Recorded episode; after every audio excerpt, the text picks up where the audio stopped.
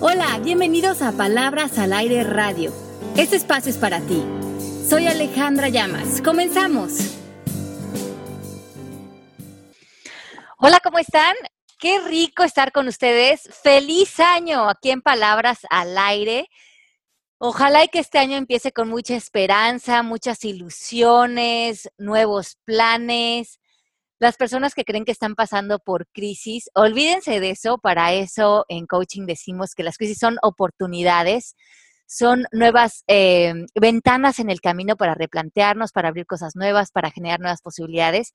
Entonces, arriba corazones, arriba actitud. Este año los vamos a acompañar. Nosotros estamos aquí en Palabras al Aire para lograr muchas cosas bonitas y nuevas y llenas de su poder. Y bueno, vamos a empezar este año con una certificación aquí en Miami. Ojalá y nos puedan acompañar. Eh, comenzamos el, el martes 26 de enero en vivo conmigo y terminamos el viernes 29. Es una certificación muy linda porque pasamos tres días llenándonos de contenido, de información. Son para las personas que se quieran dedicar a ser coach.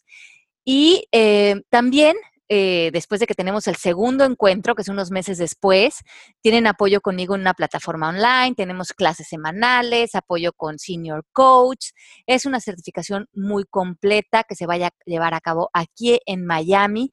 Es que las personas que estén interesadas en certificarse, pónganse en contacto con nosotros con maritza.mmkcoaching.com. Es maritza con T, Z, A, arroba mmkcoaching.com y júntense con nosotros a ser parte de este eh, gran grupo de colegas que ya hay en MMK. Tenemos más de 150 estudiantes graduados en todo el mundo, ya somos una gran comunidad y a lo mejor este año te está llamando a ti las ganas de convertirte en coach certificado y generar de esto tu gran profesión. vamos a arrancar con el programa de hoy. El programa de hoy es muy interesante, es como la mente tiene una gran influencia sobre el mundo físico. ¿Les parece bien? ¿Arrancamos? Bueno, vamos a pasar ahora, en esta buena introducción, a 10 ejemplos que, bueno, a ver, Pepe, si no te empiezan a hacer cortocircuito. Según esto, están probados científicamente, porque yo sé que a mi Pepe todo le gusta que sea científico pero tienen una buena, em, em, por lo menos abren muchas posibilidades en la perspectiva. Son 10 ideas de cómo la mente puede alterar a la materia o, a nosotros mismos, al campo físico. El primer ejemplo es sobre bajar de peso. En ese momento, eh, más que en cualquier otro momento en la historia, en muchas de las sociedades hay más gimnasios, más conciencia de la alimentación, más dietas. Sin embargo, hay mucho más gente con sobrepeso. Y al estudiar esto se dieron cuenta que tenía que ver mucho de, de la perspectiva que tenía la gente de su estilo de vida, de ser positivo, de sentir que tenían una vida de salud. Fueron a un hotel y estudiaron a unas recamaristas que tienen actividad física durante toda la semana más alta de lo que un doctor consideraría normal. O sea, ellos, ellas hacen más ejercicio de lo que ya un doctor consideraría que es una buena actividad física. Sin embargo, muchas de ellas eh, mostraban sobrepeso. Y eh, las separaron a 20 de ellas eh, todas más, las tomaron el peso, las medidas, y a la mitad las llevaron un fin de semana a darles información de cómo todo este ejercicio que ellas hacían durante la semana, y de hecho le pusieron el título de ejercicio, era bueno para su salud, todo lo que estaba pasando en el cuerpo, la cantidad de calorías que quemaban, y, y el lunes volvieron a entrar a trabajar como cambiaron su perspectiva y ahora lo veían como que estaban haciendo algo bueno para su cuerpo, estaban fortaleciendo sus músculos, estaban eh, creando endorfinas, cambió toda su percepción al trabajo. Un mes después, a las que les cambiaron toda la conversación que tenían acerca de su trabajo y no modificaron nada más, todas habían bajado de peso y habían eh, bajado muchísimos centímetros de cintura y las que no les cambiaron la percepción seguían igual. Bueno, lo que pasa es que ahí sí actúa, ahí, mira, ese es el poder de la mente. Exacto. E, ese es el poder absoluto de la mente, ese es el poder del placebo también. Yo se los he comentado aquí. Hay pacientes con una angustia horrible en el hospital que les digo, les voy a poner algo fuertísimo para que se duerman. Es que no puedo dormir el horror, doctor. Yo es que un anestésico de caballos, les pongo agua y se quedan dormidos. No es que los esté, por un lado, sí engañando, pero este que el que estás engañando ahí es el cerebro. Y el, placebo sí está comprobado científicamente, Pepe. Claro que sí. El placebo está y admitido, porque aparte pues no le estás dando nada y el paciente le estás engañando al cerebro que es quien lo está, la verdad, torturando con sus creencias y pensamientos, se los quitas y el paciente duerme perfectamente feliz y contento. Qué interesantes somos, ¿ah? Muy. Wow. Vean, este segundo ejemplo. Este tiene que ver con positivismo y meditación. Y aquí tomaron a un grupo de mujeres que tenían cáncer de pecho avanzado en 1989, el doctor David Spiegel en Stanford University estudió estas 86 mujeres y a la mitad de ellas se les ofreció, hasta cuenta que un curso de coaching intensivo durante todas las semanas, donde cuestionaban pensamientos, movían creencias, se veían en su poder, conquistaban cosas que les daban mucho gusto durante la semana, cambiaron sus hábitos, eh, como que se divertían, bailaban. Hazte cuenta que vivieron el, eh, meter el coaching en tu vida durante ese proceso. Y esas personas que tuvieron ese encuentro con esas herramientas, con ese espacio, con ese positivismo que en el momento es, muchas de ellas pudieron vivir el doble, y el doble significaba años, más que las que decidieron no hacerlo y se quedaron con la misma conversación, con los mismos pensamientos, que no tuvieron esa, ese encuentro con todas estas herramientas. Wow. Bueno, yo creo que yo soy, yo soy un ejemplo de eso, porque desde que yo empecé el coaching, yo, yo me siento así, mucho más feliz, mucho más, uh, claro que no he doblado mis años todavía, pero, pero para allá voy. Pero no sabes, no sabes. Para allá voy.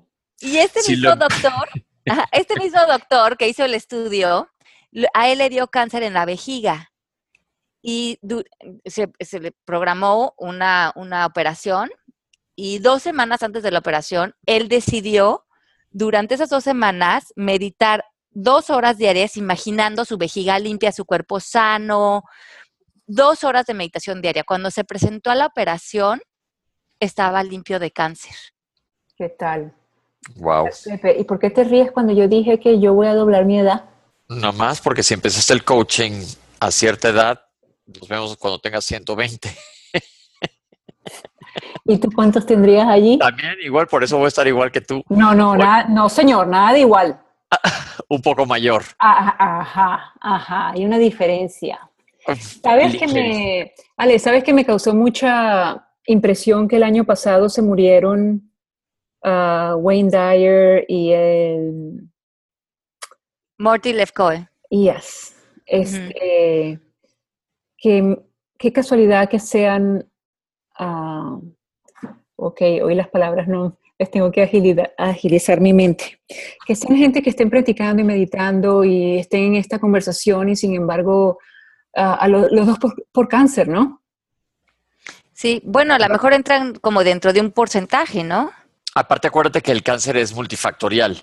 Eh, este caso del que acaba de comentar Ale, pues sí me parece impresionante. No sé qué base sabía o qué tipo de cáncer era, etcétera. Pero yo tengo un ejemplo de una señora, ya se los conté aquí hace mucho tiempo en el radio, que nos llegó con un sarcoma, un tumor horripilante de la pierna. Era yo residente. Y le hicimos tomografía, estaba invadida por todos lados. Me dijo, ¿cuánto tiempo me queda? Le dije, la verdad no sé, pero no mucho. Y años después me la encontré sin cáncer. Y le dije, ¿cómo le hizo? ¿Qué pasó, señora? Pero no lo, ya no tenía salida, ¿eh? Y no, dijo que ella solita con meditación y oración. Esto no lo puedes traslapar al ámbito científico porque para que sea científico tienes que comprobarlo científicamente. Sí. Pero son a, a, lo mejor anécdotas, ¿no? Que les funcionó a ellos. El caso es que lo que sí es definitivo es que la meditación y el estar más consciente te ayudan a todos niveles, eso sí, eh, en el cuerpo definitivo. Y como tú afrontes una situación, sí, probablemente no cambie el outcome total de la, de la situación, pero sí el, viaje. O sea que la meditación está comprobado científicamente que ayuda a la salud a del cuerpo. A todo, sí. A todo. Sí. Miren el número tres. El número tres es bloquear el dolor. Y en este caso se hace un estudio a una persona que se llama Jack Schwartz, que él fue eh, prisionero en los campos de concentración en, en, la Segunda Guerra Mundial y él estuvo expuesto a torturas y a una exposición de dolor físico muy extrema. Y él dijo que él pudo soportar eso porque durante casi todo el tiempo, tanto cuando estaba eh, expuesto a esto, a cuando regresaba a su celda, él oraba y meditaba muchísimo, como que se la pasó en una intensidad de estar orando y conectado con su mente. Después de ser liberado, él hacía demostraciones de cómo se podía pasar una aguja de esas gordas por, por el brazo y no le dolía y también podía controlar qué tanta sangre salía y, si, o si no salía sangre. Se lo llevaron a investigar a una fundación que se llama Menninger, Menninger Foundation. Y se dieron cuenta que no nada más eso, que podría controlar muchísimos de sus procesos corporales con su mente, que hasta entonces creíamos que eran como involuntarios. Y le hicieron un encefalograma y se dieron cuenta que había partes en su cerebro activas, como con muchísima actividad cerebral, que ningún otro ser humano las tiene activos. Entonces, con, con, esas, con esa nueva habilidad de actividad cerebral que obviamente generó en una, en una situación tan extrema, logró eh, pues controlar su cuerpo de una manera muy importante, hasta el punto de, de desconectarse del dolor como esas gentes que logran aguantar respirar no sé cuánto, sin respirar no sé cuántos minutos sometidos en el hielo. digo, es, evidentemente hay un plano desconocido del cerebro que, estaría padrísimo que todos lo desarrolláramos y poder pues tener tanta opción, ¿no? Sobre nosotros mismos. Pero qué inspirador, ¿no? Porque piensas eso, piensas que cuando dices, es que no puedo controlar este pensamiento que me viene de que él me debería de haber hecho más caso y me tiene sufriendo, y ahora piensas en, este, en esta perspectiva y decir, wow, porque es lo mismo, cambia tu percepción de lo que es capaz tu mente, que es lo que vamos a hacer en este programa, y entonces empezamos a ver que tenemos más capacidades y cambia la manera en que nos desarrollamos con nosotros y con y con lo que sabemos que podemos hacer, ¿no? Y esa es la idea de este programa. Claro. Miren este qué interesante. Esta es una visualización de cómo las visualizaciones en los deportes ayudan mucho a conquistar buenos resultados.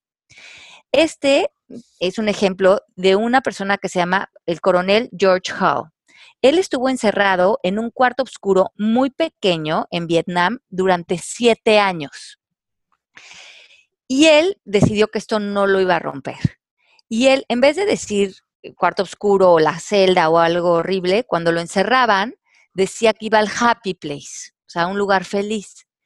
Y cuando estaba encerrado, él cerraba los ojos y como lo que más le gustaba era jugar golf, se echaba un partido de golf, una, una caminata en el golf, de casi cuatro horas, lo más detallada posible que tiraba, a dónde llegaba la pelota, cómo seguía, a qué olía, cómo estaba el pasto, cómo estaba el viento, todo lo que sucedía, como tenía todo el día para estar ahí, pues lo lograba. Y él decidió que...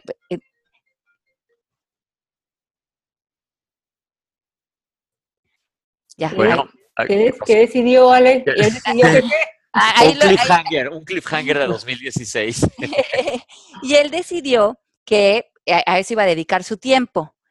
Cuando salió de ahí siete años después, lo invitaron a un Open, a, un partido de estos abiertos en Nueva Orleans. Y tiró 76, se ganó el primer lugar del, del, del campeonato. Y cuando se acercaron a entrevistarlo, le dijeron que, cómo le había hecho, que ya había sido suerte. le dijo, ¿cómo creen si llevo siete años practicando? Mm. Ya ves. Wow, increíble. Yo sí creo que la mente es un instrumento poderosísimo que lo tenemos subvaluadísimo. Porque, mira, ahora sí que, mm, sin meterme al rollo científico, Mel, Mel lo acaba de decir, ¿cómo hemos cambiado nosotros mismos?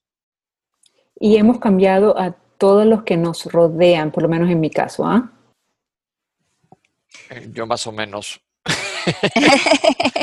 pero bueno, pero a mí sí, que es el ámbito donde sí me toca.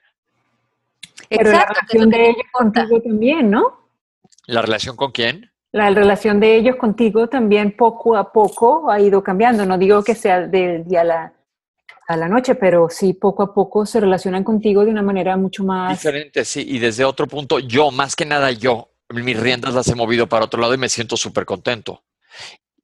Así es. Ya.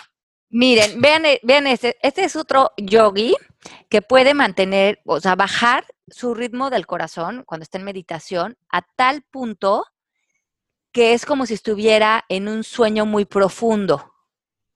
Baja su ritmo cardíaco, baja su actividad cerebral, baja la temperatura de su cuerpo y baja, baja su respiración.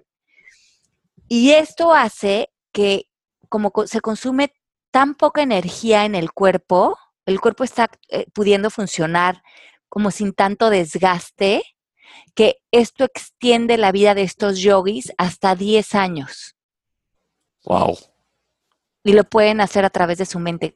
Y lo- también lo que me parece interesante de eso es que entonces cuando vivimos tan acelerados, tan desgastados, estamos como consumiendo batería. Y bueno, sí, dicen que las personas que viven, por ejemplo, en Nueva York, viven 10 años menos, que sería lo contrario a esto. Por andar como hormigas a toda velocidad.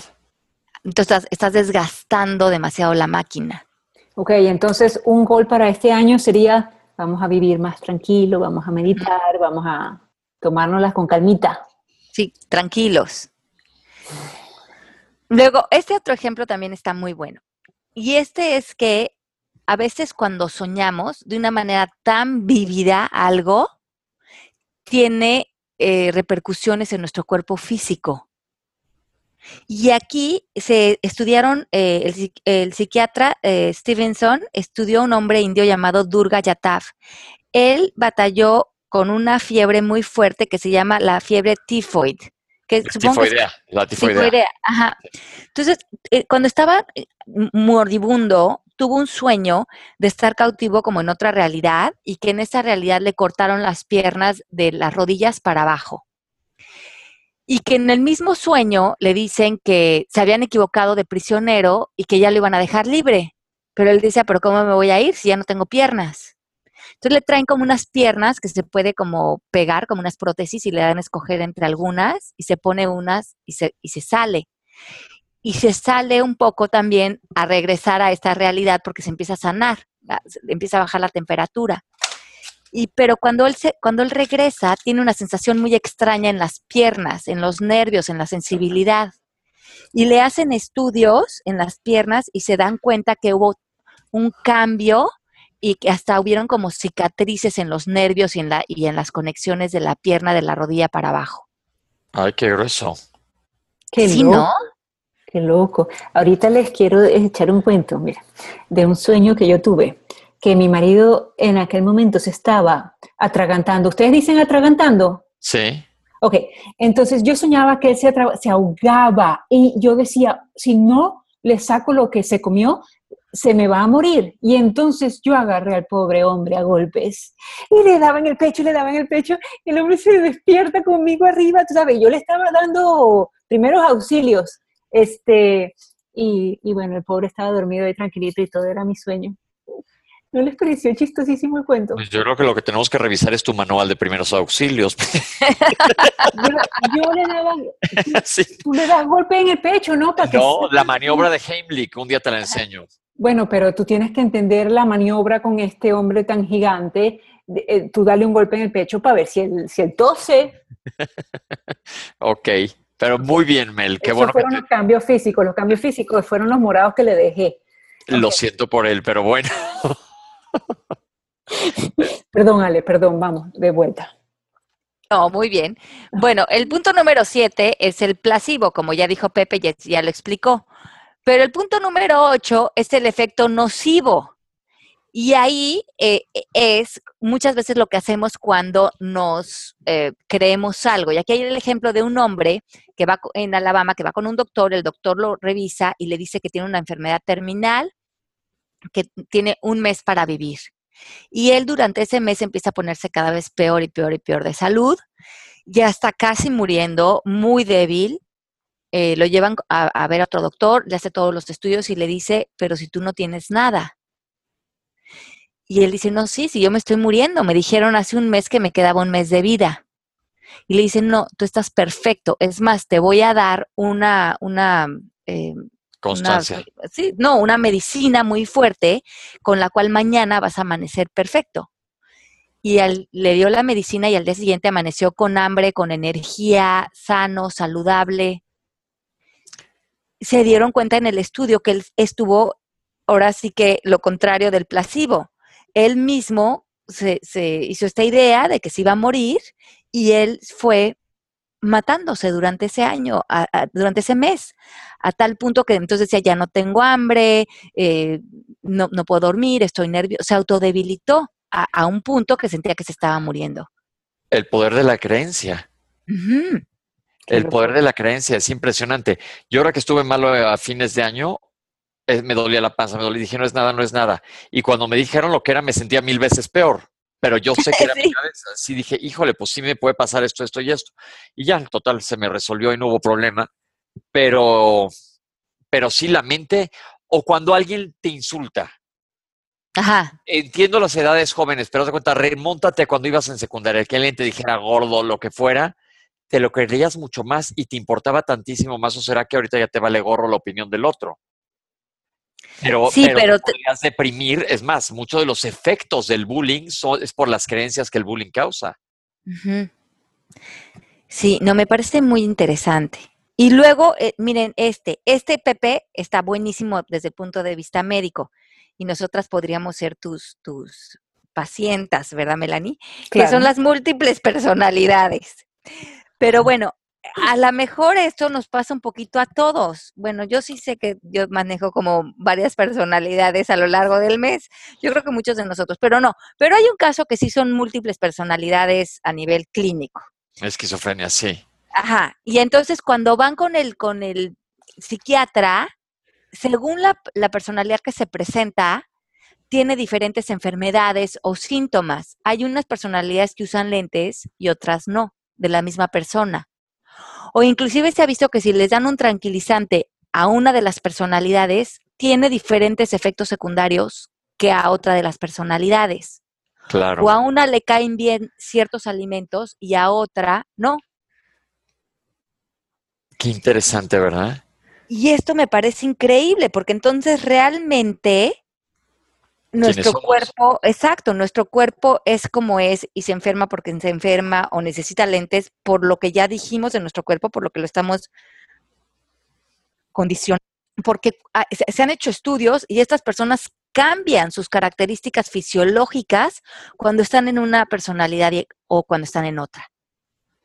¿Qué tal? Y en una pueden ser muy saludables y en otras muy enfermizos. Sí, la verdad es que cuando nosotras nos juntamos para almorzar y nos tomamos esa sustancia que nos tomamos, este, cambiamos de personalidad, Ale. ¿Verdad? Seguro. Bueno, y aquí hay otro, otro, otro estudio, es que están buenísimos, ¿no?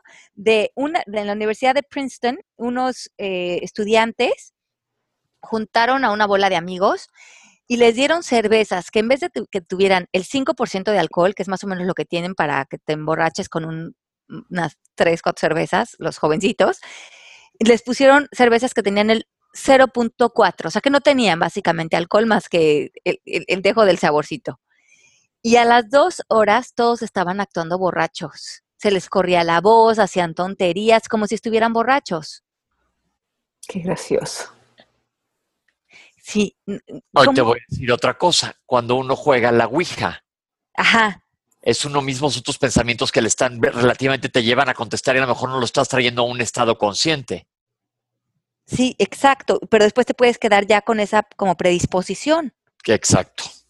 Exacto. ¿Y qué fue primero, no? ¿El huevo o la gallina? Porque cuando ya se vuelve tu realidad, dices si era la realidad.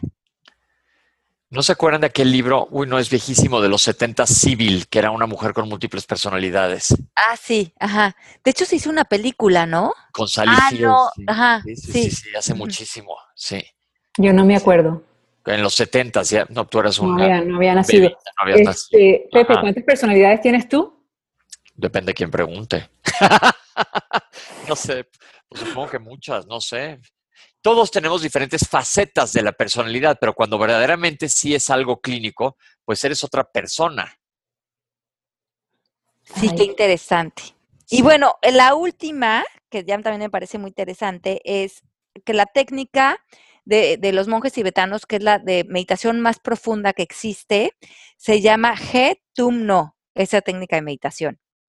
Y aquí a estos monjes que dominan de manera muy importante su mente, les ponen sábanas muy frías a tal punto que les podrían causar hipotermia.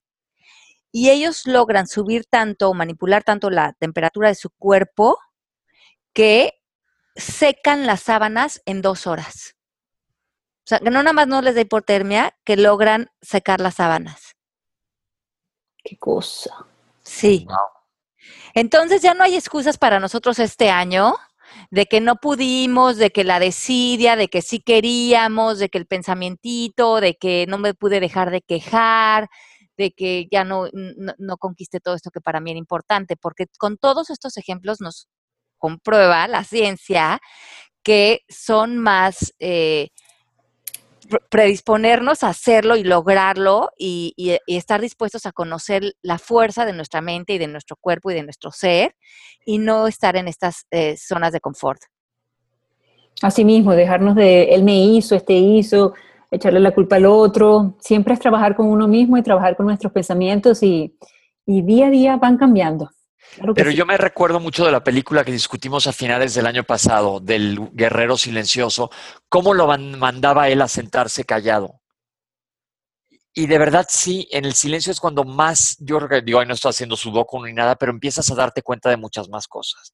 Hay que tener nuestros ratos de silencio contemplativos.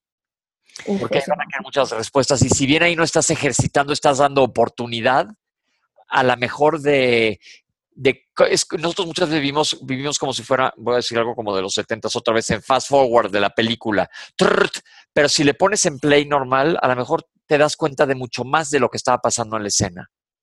Así es, Pepe. ¿Y tú terminaste de hacer el challenge de, la meditación, el de los 21 días? Lo he hecho dos veces entero ya. ¿Qué tal? ¿Verdad que sí cambia? Sí, a mí me gusta mucho y todo ese, muchas veces me pasa que me quedo a veces dormido, que dicen que no, no es lo ideal, pero que no pasa nada tampoco. Bueno, yo que me costó empezar, a mí que me costó empezar y que tenía problemas eh, en cómo, yo creo que era el, momento del día que no era el más indicado, encontré mejores momentos, pero me hizo una falta ah, terrible durante, durante los días después del challenge, que eso fue lo que pedí para, para las navidades y eso fue lo que regalé para las navidades. Hay muchos, eh, hay varios. ¿Y sabes qué dicen? Ale, tú eres la experta, que la meditación es ideal en la mañana. Claro, porque es como cuando empiezas el día, cuando tu mente todavía está conectada como a otro espacio de, estar dormido, de no estar conectado con la mente analítica.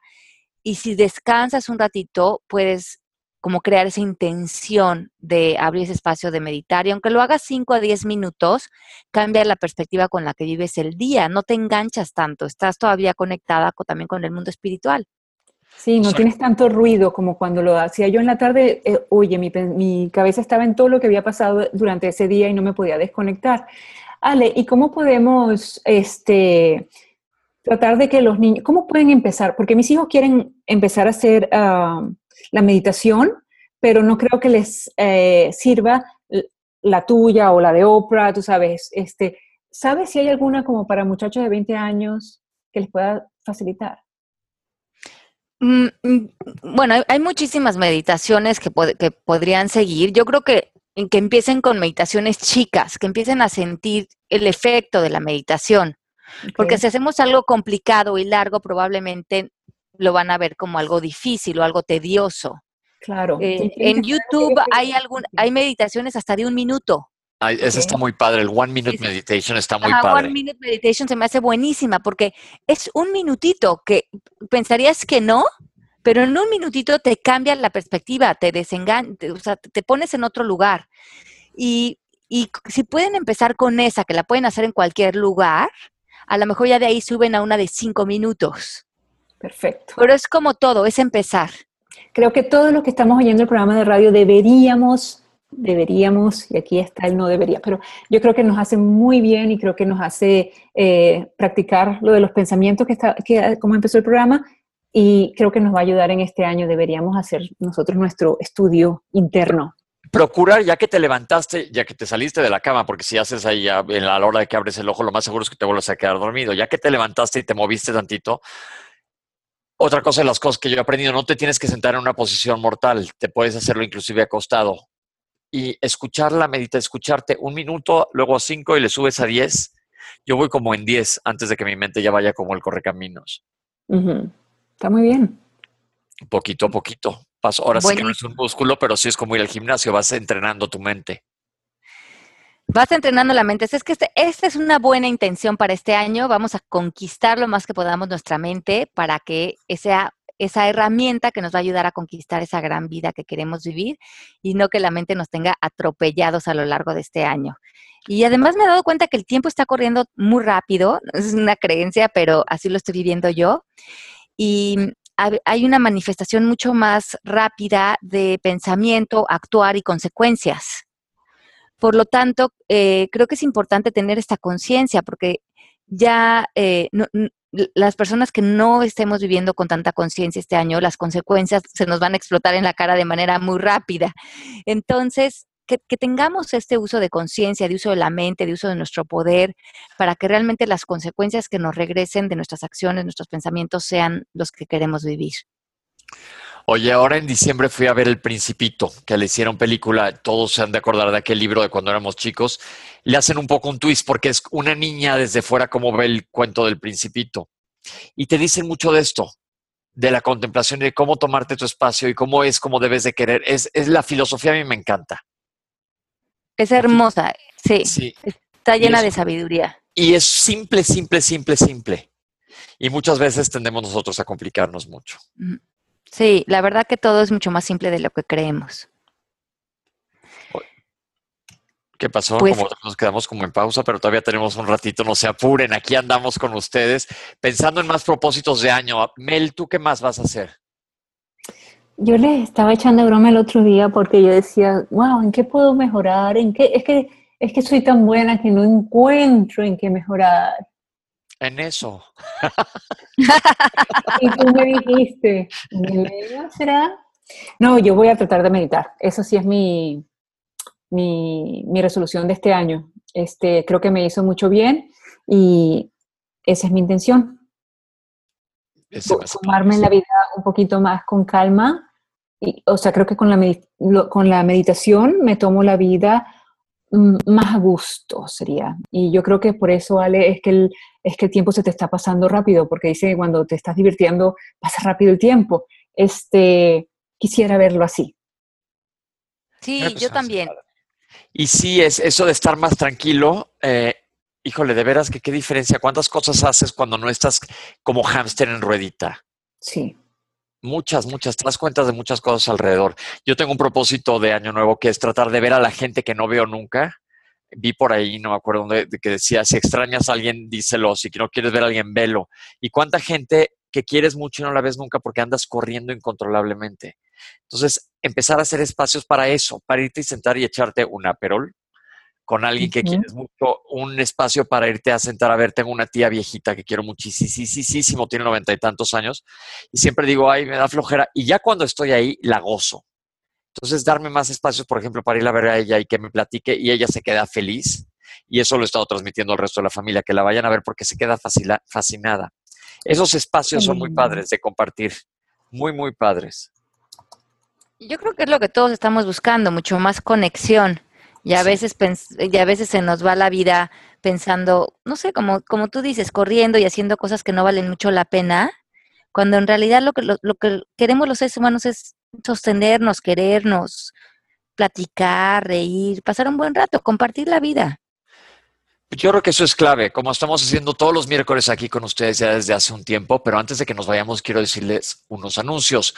Si ustedes quieren aprender esta metodología de coaching en la que nosotros estamos contentísimos y muchos de los que eh, ya traen años con nosotros, ya les dijimos al principio del programa, muchísimas gracias. Inviten a la demás gente. Toda la gente nueva que se una son bienvenidos y está muy, muy padre.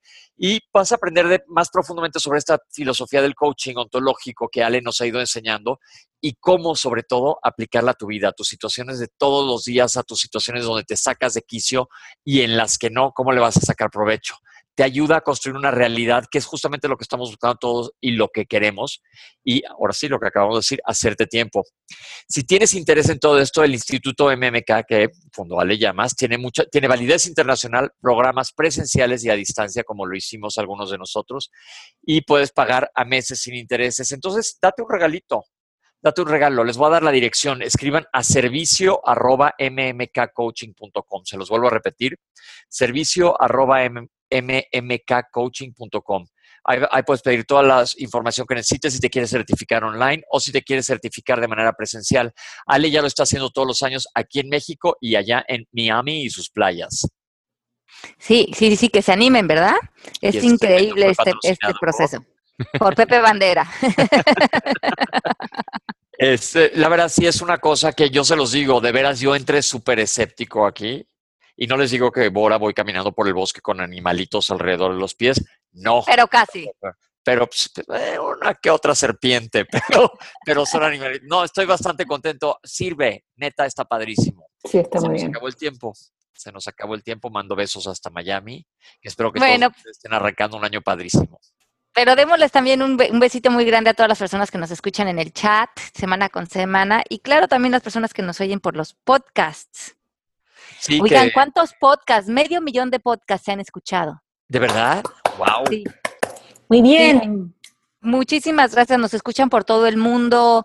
Qué maravilla, qué, qué felicidad eh, poder platicar con ustedes y estar acompañándonos mano con mano. Imagínense, ya, pues ya llevamos un buen rato aquí eh, siendo amigos todos.